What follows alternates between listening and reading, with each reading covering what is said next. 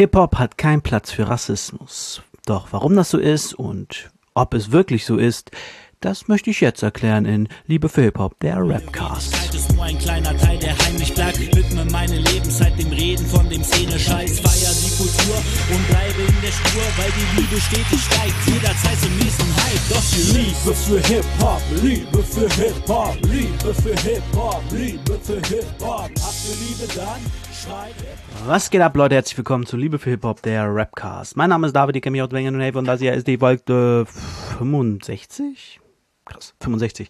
Von Liebe für Hip-Hop, der Rapcast. Ähm, ich möchte heute mal ein bisschen, also kurz zur Erklärung. Eigentlich hatte ich was ganz anderes geplant. Ich wollte eigentlich heute über die JMA sprechen, die äh, Jays Music Arena. Die ist aber noch nicht zu Ende. Ich dachte irgendwie, als ich geplant habe, so, ja gut, bis dahin wird er ja fertig sein. Ja, nee. Er ist erst beim Halbfinale. Finale fehlt noch.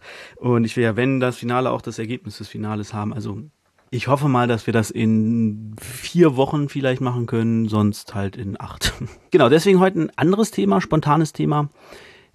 Relativ spontan, mir kam neulich die Idee dazu und äh, ja, soll jetzt auch gar nicht so groß groß werden. Aber ihr kennt mich, wenn ich sage, es soll nicht groß werden. Dann wird's riesig. also anderthalb Stunden dürfte die Folge werden. Spaß. Ja, ähm, gibt's krasse News. Domi Bars hat einen neuen Track rausgebracht vor kurzem. Äh, Gegenanstieg. Sehr schönes Lied. Und beim Krone hatte angekündigt, dass er bald auf dem Splash auftritt nächstes Jahr. Ich würde feiern. Wenn ich Zeit habe, fahre ich hin. Ansonsten ist diese Woche Rap on Stage, also heute ist Rap on Stage, wenn die Folge rauskommt. Äh, Also ein anderes Rap on Stage, das war ja das, wo ich aufgetreten bin und jetzt kommt ein anderes Rap on Stage äh, mit ein paar mit ein paar Leuten, äh, mit anderer Crew, also einige sind da, die auch äh, gestern da waren, äh, gestern sage ich schon, die äh, das letzte Mal da waren, aber es sind auch einige andere. Moment, da muss ich mal kurz gucken. Also auf der Bühne sind Mr. Blocks, Lev, Great 657, Bro Big, BKM Entertainment, AK23 und Daniel Gunn oder Daniel Gunn. Äh, bis auf BKM kenne ich tatsächlich jetzt keinen. Ich muss mal gucken, ob ich Zeit habe hinzugehen, weil ähm, ja, morgen, also heute, wenn die Folge rauskommt, ist äh, der Tag ziemlich full. Mal gucken. Geht ihr zumindest hin, wenn ihr Zeit habt, wenn ihr in Hannover seid, dann fahrt vorbei und zieht's euch rein. Es ist im Musikzentrum diesmal. Hannover Musikzentrum, beziehungsweise auf der Außenfläche vom Musikzentrum. Da war es letztes Jahr auch schon mal im August. Und ist, glaube ich, ganz cool. Also Musikzentrum ist sowieso immer cool, weil das ist ein, ist ein Ort, der einfach Konzert ausstrahlt. So, da sind das äh, Savage früher aufgetreten, da sind äh, alle, also alle kleineren Künstler, die nach Hannover kamen, waren irgendwann mal im Musikzentrum, die jetzt inzwischen groß sind. So, ne? Ähm, ich bin da auch mal aufgetreten bei, oh, wie hieß das denn? Das war damals von 0511 Records organisiert. Da, die haben Silas eingeladen und Silas hat uns dann halt natürlich mitgeschleppt. Ähm, oh, genau. Das war, war funny. Da hat mein Beat nicht funktioniert. Also ich wollte einen Track machen. Also wir haben in erster Linie Silas ist dann da aufgetreten und wir haben dann jeder so einen Track gemacht. Und bei mir, bei meinem Track ging der Beat nicht. Und ähm, dann hat äh, Jonas gebeatboxt und dann habe ich meinen Track auf seine Beatbox gemacht. Ja. Hab mich verhaspelt, weil ich äh, der Beatbauer ja dann wer anders war. Also der Beat war ja nicht von der Person, die auf den ich das geschrieben habe, sondern Jonas hat Beatboxen. Ich wollte das on the fly umdenken, habe mich verhaspelt, habe dann noch äh, irgendwie 16 Takte gefreestylt so und dann äh, ja, dann haben wir weitergemacht mit dem nächsten Track, dann ging auch die Technik wieder. Also beziehungsweise die die Tontechnik, die Abspiel der Abspielplayer ging wieder, weil die Mikrofone gingen ja die ganze Zeit. Kurzer Nachtrag, das Konzert ist nicht heute, wenn es rauskommt, sondern morgen, also am 21.08. ist das Konzert, nicht am 20., am 20. kommt ja die Folge, sondern am Sonntag, den 21. Ich dachte irgendwie, das wäre an einem Samstag, aber es ist an einem Sonntag. Einlass ab 18.30 Uhr, Beginn ab 19 Uhr und äh, Eintritt 4 Euro. Genau, fahrt vorbei. Genau, das ist so äh, Updates, was geht. Ähm, und ansonsten hat Dine, äh, wo wir gerade schon bei Rap on sind, Dine hat ein Album angekündigt. Ich bin sehr gespannt. Äh, die ersten Tracks sind scheinbar schon im Kasten. Und ja, ich freue mich, ne? Ich bin mal gespannt. Also Dine kenne ich halt nur als, als äh, Single Single-Rapperin, die, also ich kenne von ihr nur Singles, ich weiß nicht, ob sie ein Release schon richtig hat, Mixtape, EP irgendwie, äh, habe ich jedenfalls nie mitbekommen. Sie war ja dann auch eine Zeit lang raus. Ähm, und jetzt ist sie dabei, ein Album zu schreiben und da bin ich tatsächlich gespannt, wie ein Diener-Album klingt. Also kommen wir zum Thema. Also ich will heute ein bisschen über, ah, das ist, diese Gesellschaft macht mich echt fertig, Leute, ne?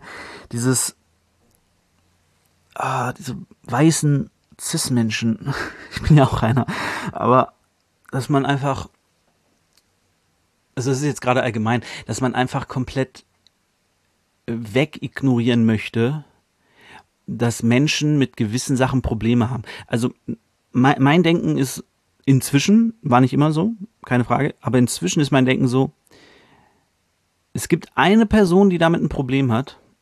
Für mich ist es kein Problem, das zu ändern also ändere ich es. Ich versuch's. Also, ne, klar, funktioniert nicht von heute auf morgen, ist alles ein Prozess, muss man sich dran gewöhnen, etc. pp. Aber ich versuch's doch. Also, der Gedanke ist doch, okay, es stört jemanden, ich versuch's zu ändern. Auch wenn ich diese Person nicht kenne, mit der nichts zu tun habe, einfach, einfach, weil die Möglichkeit besteht, dass vielleicht jemand in meinem Freundesbekanntenkreis ist, den das auch stört, der sich aber nicht traut, es zu sagen. Dass diese Möglichkeit besteht. Und ganz ehrlich, diese Leute, die dann immer ankommen und sagen, äh, warum ändert ihr das? Das muss man nicht ändern, äh, ist doch kacke, ist doch voll blöd. Da denke ich mir so, ja, aber wenn es dich betreffen würde, dann würdest du es doch auch wollen, oder? Also, weiß nicht. Naja, aber Thema Rassismus. Das war jetzt ein bisschen allgemein zu Gendern, Rassismus, Sexismus etc. pp. Queerfeindlichkeit. Äh, jetzt aber Rassismus, Hip-Hop. Ähm, die Frage ist ja, ähm, also der Idealzustand wäre ja, es gibt keinen Rassismus in Hip-Hop. Idealzustand wäre, es gibt keinen Rassismus irgendwo, es gibt keine Diskriminierung irgendwo. Wir sind alle nett zueinander und akzeptieren uns so, wie wir sind. Das wäre der Idealzustand. Man kann dann natürlich immer Werte und Ideen, Gedanken, Glaubensrichtungen, kann man immer weitergeben, wenn es auf einem respektvollen und gleichen Level ist. Also sobald ich mich als Christ über jemanden stelle und sage, du musst Jesus folgen, sonst bist du in der Hölle, dann funktioniert auch keine Diskussion. So. Und ja, und Diskussion heute ist ja sowieso schwer und ähm, ja, in Hip-Hop soll es auf jeden Fall, sollte es kein Rassismus geben. Ich beschränke mich jetzt tatsächlich auf Rassismus.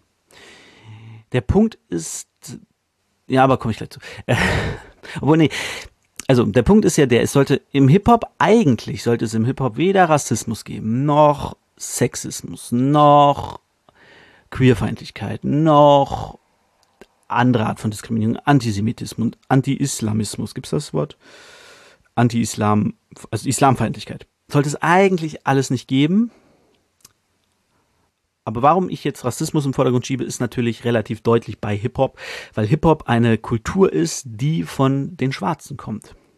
Ihr erinnert euch sicherlich an die großartige Folge Hip-Hop, wie alles begann, die ich hier mal aufgenommen habe, wo ich erzählt habe, wie es so losging in den 70ern bis Anfang der 80er, habe ich, glaube ich, äh, ein bisschen erzählt. Und da ging es ja darum, also Cool Herc hat eine Party veranstaltet, auf der hat er angefangen, Breakbeats zu spielen. Also Break, genau, also die, die, die Drum Breaks der Funkplatten hat er angefangen zu spielen. Ich habe hier gerade getrommelt, das hat man weder gehört noch gesehen. Ähm, hat er angefangen zu spielen und darauf sind dann, haben angefangen Leute zu tanzen. Daraus sind ja dann die B-Boys entstanden, die Breaker, weil sie eben, und das ist so lustig, ne? ich dachte jahrelang wirklich, habe ich vielleicht schon mal erzählt. Ähm, Breakdance heißt Breakdance, weil man sich da so verdreht, als würde man sich was brechen. Ist halt einfach falsch. Und wie gesagt, ich glaube, ich habe mal gehört, Breakdance ist auch nicht die richtige äh, Bezeichnung. Aber das klären wir mit Mehmet, wenn ich das Interview mache, was hoffentlich bald kommt. Also wie gesagt, September, Oktober ist so äh, meine Zeitspanne, wo ich wahrscheinlich Zeit dafür finden werde. Und ich hoffe, er dann auch.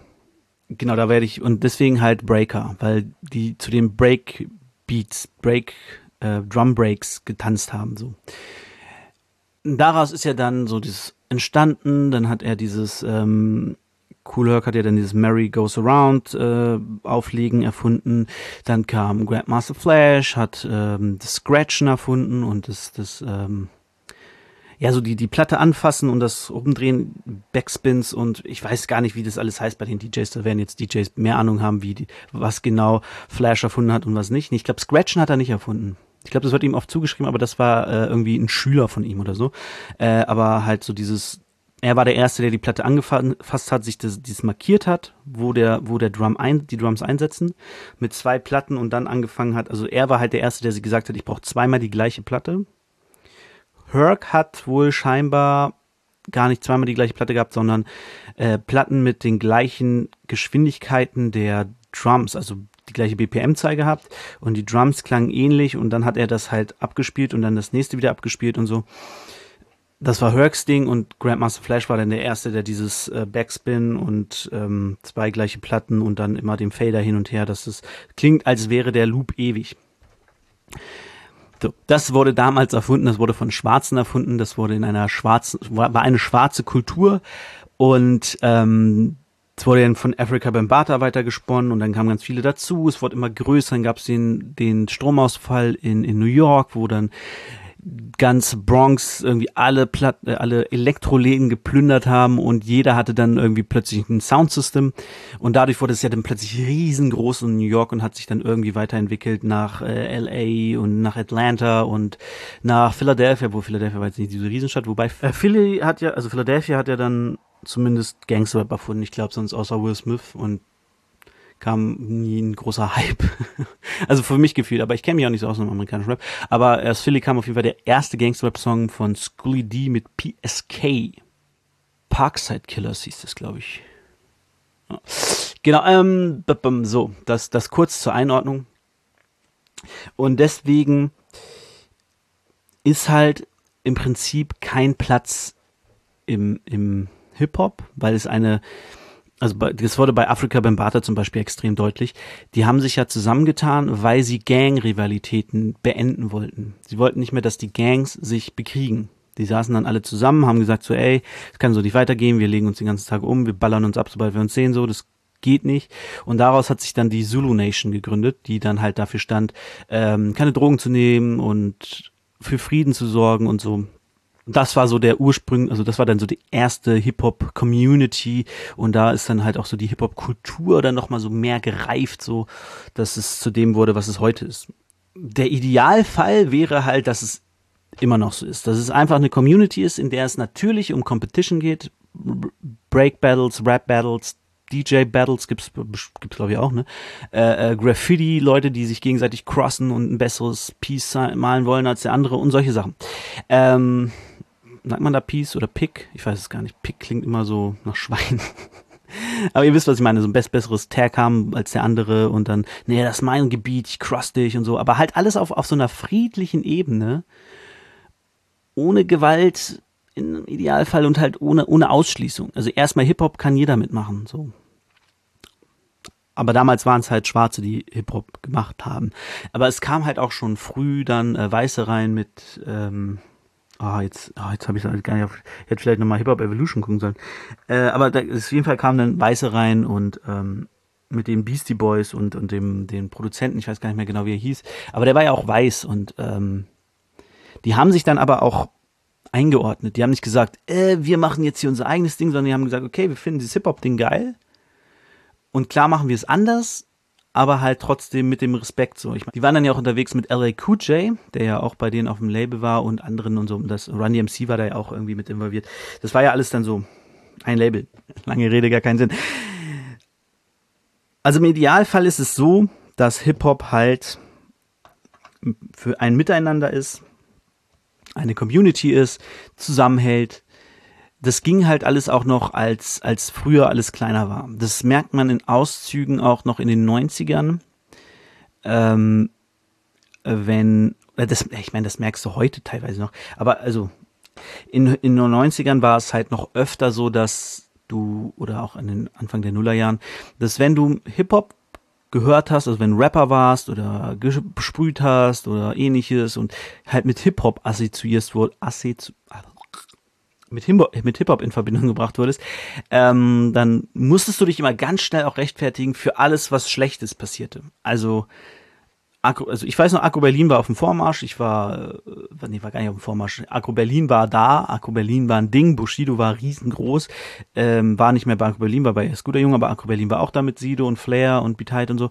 Und ähm, es war riesengroß. Und wurde, dieser Gangster-Rap-Hype wurde immer größer und irgendwie hat jeder Gangster-Rap gemacht, was ja heute immer noch irgendwie so ist, aber heute ist Gangster-Rap halt anders als damals. Und ich als, der damals halt 90% christlichen Rap gemacht hat, wurde immer so, hä, wieso machst du Rap? Das ist doch voll scheiße. Hä? Ich hatte so oft die Gespräche, ohne Scheiß. Ich erinnere mich an einen Tag, da habe ich wen getroffen. Ich kannte den nicht so. Das war, ich war auf dem Geburtstag und dann war jemand da, den, ne? Und dann, ähm, also da habe ich noch, glaube ich, keinen Rap gemacht, aber war so an den Anfängen so, habe schon geschrieben, aber halt noch nichts aufgenommen.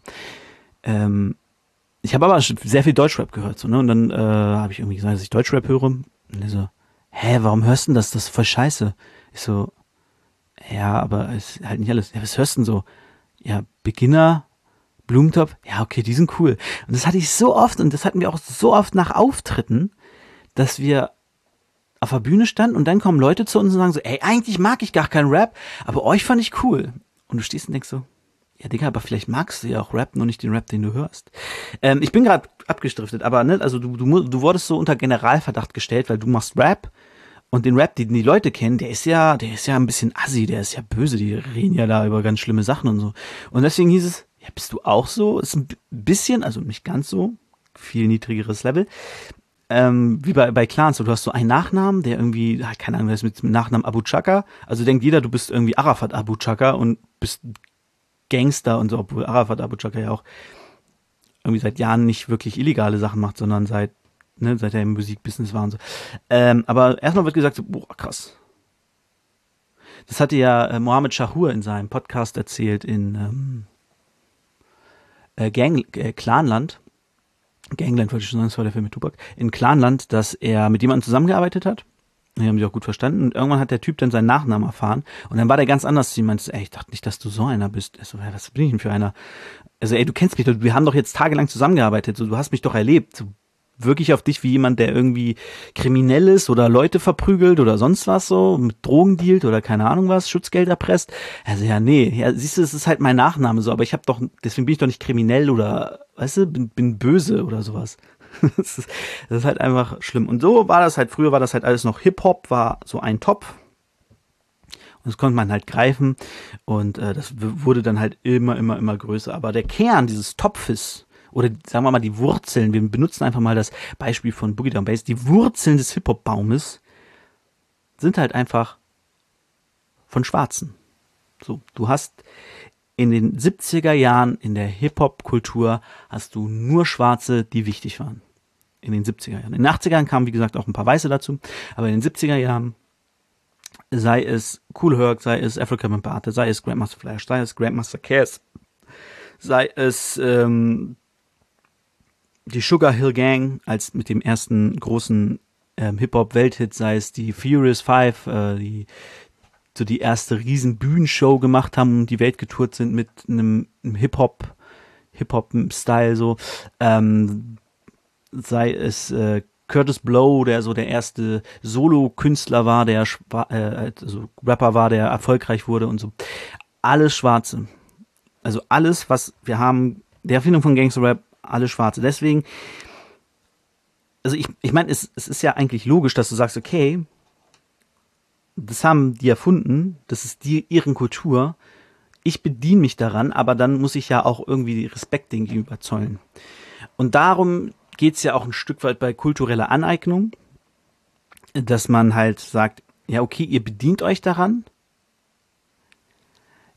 Problematisch wird's erst, wenn ihr halt komplett ignoriert, drauf scheißt und ähm, ja keine Props gibt an die, wo es herkommt. So, das nervt die ja. Es stört ja die meisten Schwarzen stört ja nicht, wenn weiße Braids tragen, obwohl es halt meistens auch nicht so cool aussieht.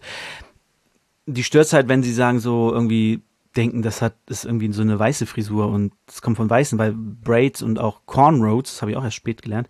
Cornroads haben ja eine krasse Geschichte, die heißen ja Cornroads, weil sich die Schwarzen, die bei der Feldarbeit früher gemacht haben und in den Haaren zwischen diesen Dingern so unter diesen diesen engen Teilen haben die halt Körner versteckt, also Mais versteckt, Corns. Und deswegen heißen die Corn Roads und die haben das da versteckt und dann hatten sie halt Essen später, wenn sie wieder in ihrer, ich weiß nicht, in ihrem Verschlag waren. Ich weiß gar nicht, wo die äh, gewohnt haben, die Feldarbeiter damals. Ich sag mal Arbeiter. Ähm, ne, also die haben das, das, das hat ja, das hat ja eine Historie. Es gibt Gründe, warum diese Frisuren so sind. Und wenn man jetzt einfach sagt, so, mir ist mir aber alles scheißegal, ich finde, es sieht geil aus, ist halt für, für die Leute schwierig, die davon betroffen sind, weil sie denken so, ja, ihr, ihr nimmt das von uns, aber ihr gebt nichts zurück, ihr gebt keine Liebe zurück. So, das ist ja, ne, das ist ja so ein Geben und Nehmen, ist ja kein Problem. Und das Problem ist, bei, bei schwarzer Kultur ist halt das Problem, man kann jetzt sagen, ja, aber das gibt's ja bestimmt auch bei Weißen. Aber das Problem bei schwarzer Kultur ist, dass Schwarze halt schon seit Jahrhunderten ausgebeutet werden. Schwarze wurden schon, die wurden von ihrer, aus Afrika entführt, versklavt, in Europa und in, in ähm, auch in Asien, in Amerika, die wurden rumgereicht, die wurden wie Tiere behandelt. Und ähm, dass die jetzt halt sagen so, ey, ihr habt genug von uns so, ihr habt uns, unser, unseren Kontinent geplündert, wo wir ursprünglich herkommen. Ihr habt da alles weggerissen, ihr klaut die ganzen Rohstoffe. Afrika wäre der reichste Kontinent, wenn das alles einfach den Leuten gehören würde, die dort auch leben.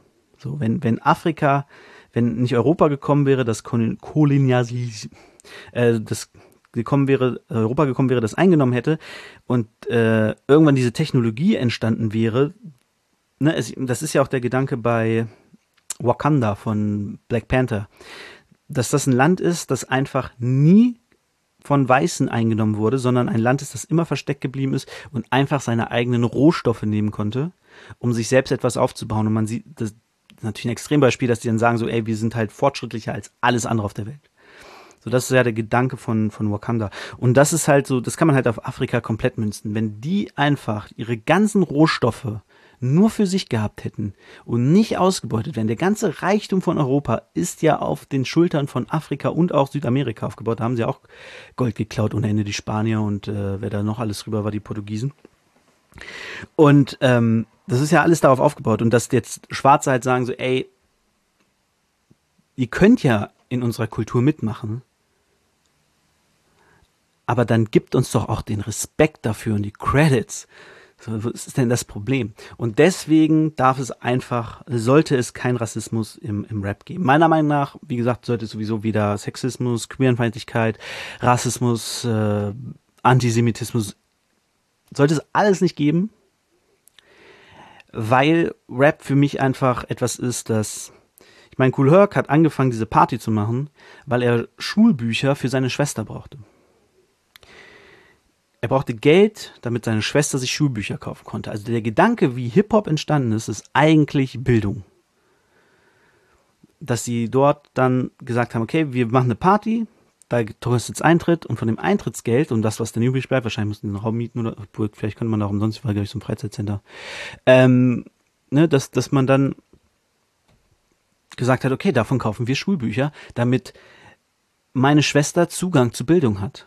Und Zugang zu Bildung war für Schwarze damals in den 70er Jahren halt nicht das Einfachste, weil es da halt harten Rassismus gibt und äh, teilweise auch noch ähm, Rassentrennung in Amerika und so. Das sieht man ja bei, bei Forrest Gump ist das ganz gut dargestellt, dass, ähm, dass Forrest da irgendwie zu so einer Schule kommt und plötzlich heißt es ja, die Schwarzen, die wollen hier auch hin, so. Und Forrest rafft das gar nicht, weil er sagt, die schwarzen Schweine. er so, ja, bei mir zu Hause vertreibt meine Mutter, also war auf dem College, genau. Äh, bei mir zu Hause vertreibt meine Mutter die Schweine immer mit dem Besen von der Veranda. so, er, er, denkt halt, Forrest Gump denkt halt null an Rassismus. Naja, ähm, das ist ganz lustig. So, Genau, und darum ging es, ist halt der Ursprung so. Und der, dann kam halt das mit äh, der Zulu Nation, dass man gesagt hat, okay, wir wollen uns nicht mehr bekriegen, wir wollen zusammenarbeiten, wir wollen Frieden schaffen. Und Hip-Hop sollte halt eigentlich eine Kultur sein, in der alle willkommen sind, sich alle wohlfühlen, keine Ausgrenzung, keine Diskriminierung, einfach nur eine gute Zeit. Und Genau, das wäre der Idealzustand. Aber wir haben halt diesen Idealzustand nicht. Wir haben einen Ist-Zustand. Und der Ist-Zustand, der schließt sich natürlich daraus hervor, dass Rap eben nicht nur ähm, davon rappt, davon, also Hip-Hop nicht davon lebt, dass alles gut ist, sondern eben gerade aus diesen Problembezirken kommt, aus den, aus den armen, aus den, aus den Ghettos, aus den, aus den Armutsgebieten der Welt, so. Also gerade, ne, Bronx, South Bronx, das war halt alles. Guckt euch, um Gefühl für die Zeit zu kriegen, vielleicht ganz gerne mal The Get Down an, habe ich ja schon mal drüber geredet. Das spielt halt direkt in dieser Zeit in der South Bronx, so wo Hip-Hop entstanden ist und sich das alles so gesponnen hat und entwickelt hat und so. Ähm, und da ging es halt den Leuten richtig schlecht. Und so hat sich das ja auch fortgeführt. Compton, wo NWA entstanden ist und so, war ja auch, ne, ihr wisst es doch, ihr wisst es doch so. Und dass dann da auch ein Will Smith zum Beispiel kam, das war halt auch eher eine Ausnahme. Will Smith kam halt nie wirklich aus dem, aus dem Ghetto. Der war schon, also für, für ähm, damalige Zeiten war der aus relativ guten Verhältnissen so, ne? Der war, deswegen hat er auch nie Gangster-Rap oder so gemacht, weil er halt einfach kein Gangster war. Und äh, der hat halt eher so Partymucke gemacht, was ja auch völlig in Ordnung ist. Man darf ja auch nicht vergessen, Hip-Hop ist ja aus Party entstanden. So Cool Herc hat halt eine Party geschmissen und dabei ist dann irgendwie Daraus hat sich Hip-Hop entwickelt. Also die Ursprünge des Hip-Hop sind halt auch Party. Deswegen darf man das auch nicht so äh, verwechseln und ähm, verdrehen und sagen, äh, du machst Partymucke, du bist kein echter Rapper. Nee, nicht nur. Es gibt halt nicht nur Gangster, es gibt halt Conscious, es gibt Gangster-Rap, es gibt Partymucke, es gibt. Ne, aber sowas zum Beispiel wie Nazi-Rap sollte halt keinen Platz da haben, weil Party, äh, Nazi und Hip-Hop, das, das passt nicht Deswegen Nazi-Rap ist halt einfach kulturelle Eineignung. So, aber warum ist es so? Hip-Hop hat sich halt dazu entwickelt, dass es der, ein Spiegel der Gesellschaft ist. Die ähm, gerade Gangster-Rap oder Straßenrap hat halt angefangen zu erzählen, wie es ist und auf der Straße ist und das hat halt dann alle angezogen. Und inzwischen ist der Topf halt so groß geworden, dass halt sich nicht alle auf dieses ursprüngliche besinnen und sagen, ja, okay, wir sind irgendwie eine Community und wir gehören zusammen, sondern es ging inzwischen halt, die Industrie kam dazu, es geht um Geld, es ähm, geht darum, so seinen Alltag zu erzählen und im Alltag von den Leuten in einer sexistischen und diskriminierenden Gesellschaft, einer rassistischen Gesellschaft. Dort gibt es halt immer wieder Leute, die das dann halt auch in ihre Texte schreiben. Und dann entstehen halt gerade im Rap sexistische Texte, weil im Rap recht männlich dominiert ist noch. Es kommen ja immer mehr Frauen auf den Markt, die ähm, das Bild so umdrehen. Und die Gesellschaft ist halt, ne, also gerade Sexismus, Se Gesellschaft ist sexistisch, Männer werden sexistisch erzogen, wenn sie sich damit nicht auseinandersetzen, raffen sie das halt auch nicht. Wenn ich mich mit Sexismus nicht auseinandergesetzt hätte, würde ich immer noch denken, dass ich kein Sexist bin oder nie was Sexistisches getan hat, weil ich ja nie eine Frau vergewaltigt habe oder so oder äh, ähm, bedrängt habe oder ähnliches. So dass das so ein Hinterherpfeifen, also Catcalling oder äh, irgendwie in der Disco vorbeigehen und so die Hand über den Po gleiten lassen, dass das alles schon sexistische Handlungen sind und sexistisch ist und Frauen in einen ne, auf, ihr, auf ihren Körper reduziert und dass das halt alles schon Teil des Problems ist. Das wurde mir halt erst viel später äh, äh, bewusst. Genau, darum ist Rap leider immer wieder auch von Rassismus betroffen, weil es eben Leute gibt, die ihren eigenen Rassismus noch nicht hinterfragt haben, eventuell rassistisch aufgewachsen sind, ist es halt leider normal in unserer Gesellschaft, dass es dort so rassistische Punkte gibt ob es jetzt gegen Schwarze ist oder gegen andere äh, POCs wie äh, Südländer haben wir ja gerade. Ich meine, das K-Wort ist ja bei mir zu Hause, wenn wir Familienfeier hatten, dann war das K-Wort halt eine normale Bezeichnung für Menschen, die aus der Türkei kamen. So. Und das musste halt auch erstmal raffen, dass das ein Wort ist, das man eigentlich nicht unbedingt sagen sollte. Weil es halt, ja, es heißt Mensch und äh, Ne, aber äh, die Art, wie es benutzt wird von uns Weißen für diese Menschen, das ist ja das Problem. Das N-Wort kommt ja ursprünglich auch irgendwie von lateinischen Schwarz, so, aber die Art, wie es benutzt wurde und eingeführt wurde und wer das zu wem gesagt hat und wie, das ist ja das Problem.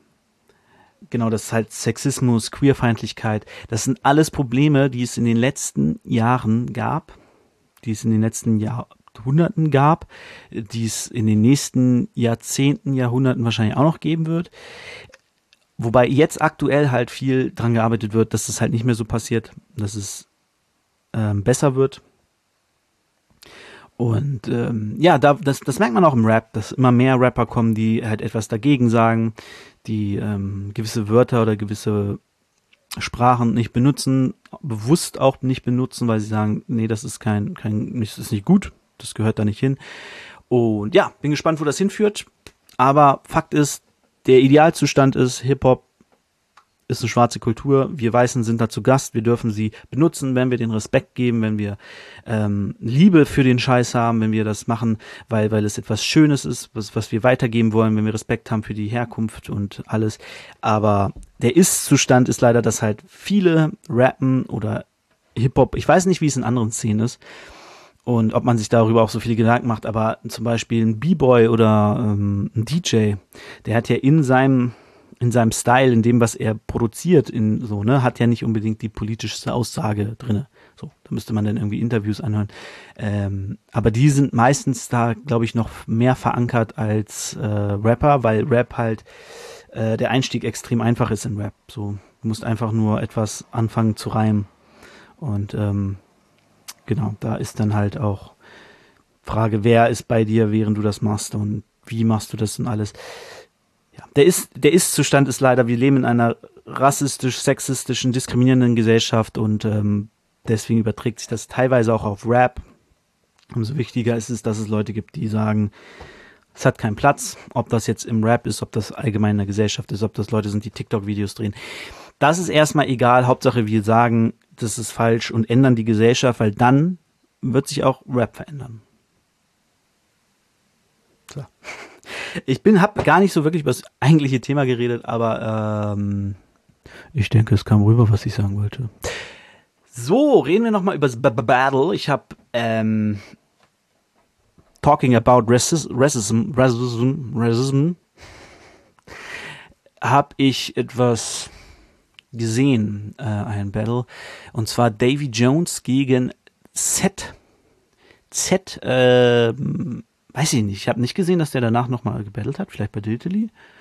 Aber den kannte ich vorher nicht und habe ich danach, wie gesagt, auch nie wieder gesehen.